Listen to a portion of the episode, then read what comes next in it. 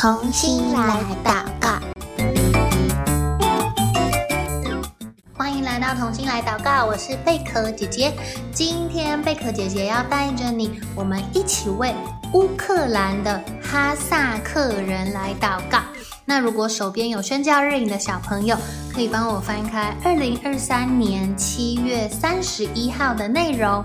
那如果你手边没有宣教日影也没有关系，邀请你可以跟我们用听的，或者在我们节目下方的链接，你也可以免费订阅一本属于你自己的宣教日影哦。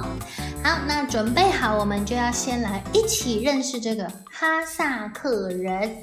如果你手边有宣教日影，你帮我看到七月三十一号，你就会看见有一张照片，是一个小女孩的雕像。而且呢，你觉得这个小女孩是嗯肉肉的、胖胖的，还是是好瘦好瘦啊？嗯，她是一个很瘦很瘦很瘦的小女孩的雕像，很像都吃不饱、没有东西吃的感觉。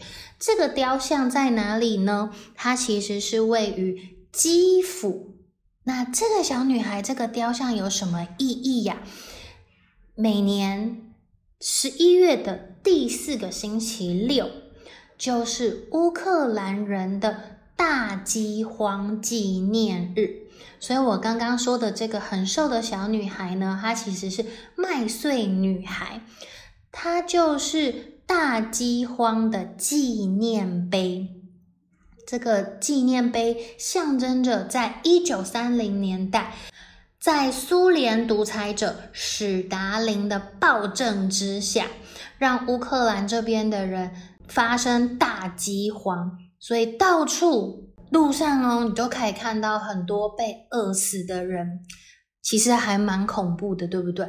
可是这不是唯一一次，在乌克兰之前，哈萨克大草原也曾经陷入。饥荒的这一个很恐怖的事件当中，那为什么会发生这样子的事情呢？是因为在一九二八年，史达林他就开始想要推行计划经济，就是想要让这个国家的经济可以更繁荣。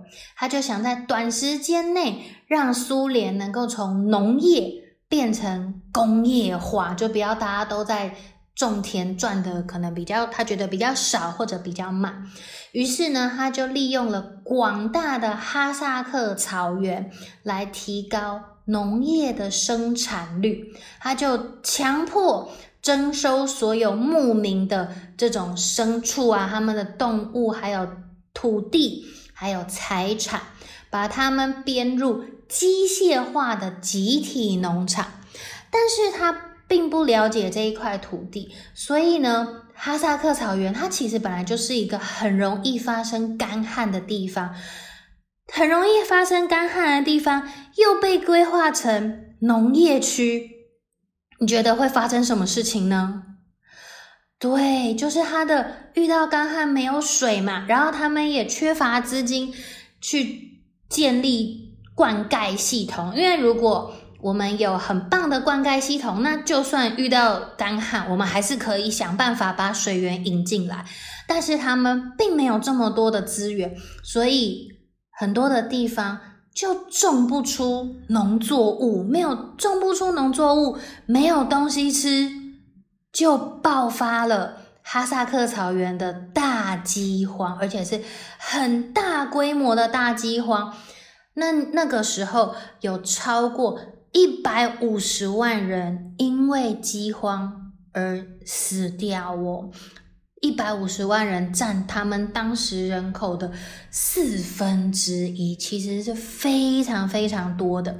那有一些人被饿死了，有一些人他没有被饿死，可是这边真的没有食物，这群哈萨克牧民他们就只好逃往其他的苏联国家或者是中国的新疆。那在现在的二十一世纪呢，哈萨克跟乌克兰他们在经济、文化、教育上面都有很好的互动的关系。对于哈萨克的年轻人来说，他们到乌克兰念大学是一个很棒的选择。为什么呀？因为去到乌克兰，他们的学费比去欧盟的那些国家要便宜，而且他在乌克兰念书拿到毕业证书嘛，这些文凭在国际之间也是认可的，不会说我到这里念书之后去到其他国家，他们说哦，我不承认你这个学校的学历，那你就等于没有大学毕业或者是没有高中毕业，那在乌克兰就不会发生这样子的状况。那在乌克兰这个地方，他们对于穆斯林也是比较包容的，就是比较不会有歧视啊等等的事件发生。所以现在大概有五千五百名的哈萨克人，他们住居住在乌克兰。那每年新年的时候，哈萨克人就会穿着他们传统的服装，聚集在乌克兰的基辅，然后请路人享用。包尔萨克，包尔萨克是什么？就是哈萨克族的传统小吃，它是一种，嗯、呃，像油炸过的面制品。你也可以上网搜寻包尔萨克，可以看到它的图片。然后除了包尔萨克，还有马奶酒，这、就是他们祝贺两国人民新年快乐的一个方式。那俄乌战争开打到现在。还有没有哈萨克人出现在基辅呢？我们不知道。现在战争的情况下，居住在乌克兰的哈萨克人，他们现在是什么样的情况？所以，我们今天认识了哈萨克人，知道他们曾经遇到过很很大规模的饥荒。那我们也要为他们祷告。他们信奉的是伊斯兰教，所以他们还没有机会。认识有一位爱他们的天父，是为他呃预备了永恒的家的那一个天父，所以我们要为哈萨克人来祷告，让他们能够有机会听见福音，他们也愿意接受上帝的福音。那我们要来一起祷告喽。那贝克姐姐邀请你，等一下我祷告一句，也邀请你跟着我一起来祷告一句。亲爱的天父，我要为哈萨克人祷告。我们祈求圣灵，让哈萨克人能够清楚认识耶稣，使他们能够与神和好。脱离伊斯兰教法的捆绑，也让哈萨克人被神的爱充满，让他们为上帝而活，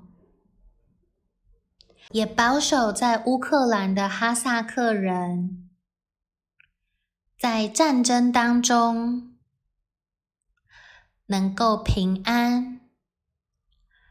谢谢主耶稣，听我的祷告，奉主耶稣的名求，阿门。很开心，我们今天又为了一个不认识的族群来祷告喽。那接下来我们也会为一些还没有自己语言的圣经的族群，或者是他的语言只有某几卷书的。族群一起来祷告。那今天的同心来祷告到这边先告一个段落，下次再见喽，拜拜。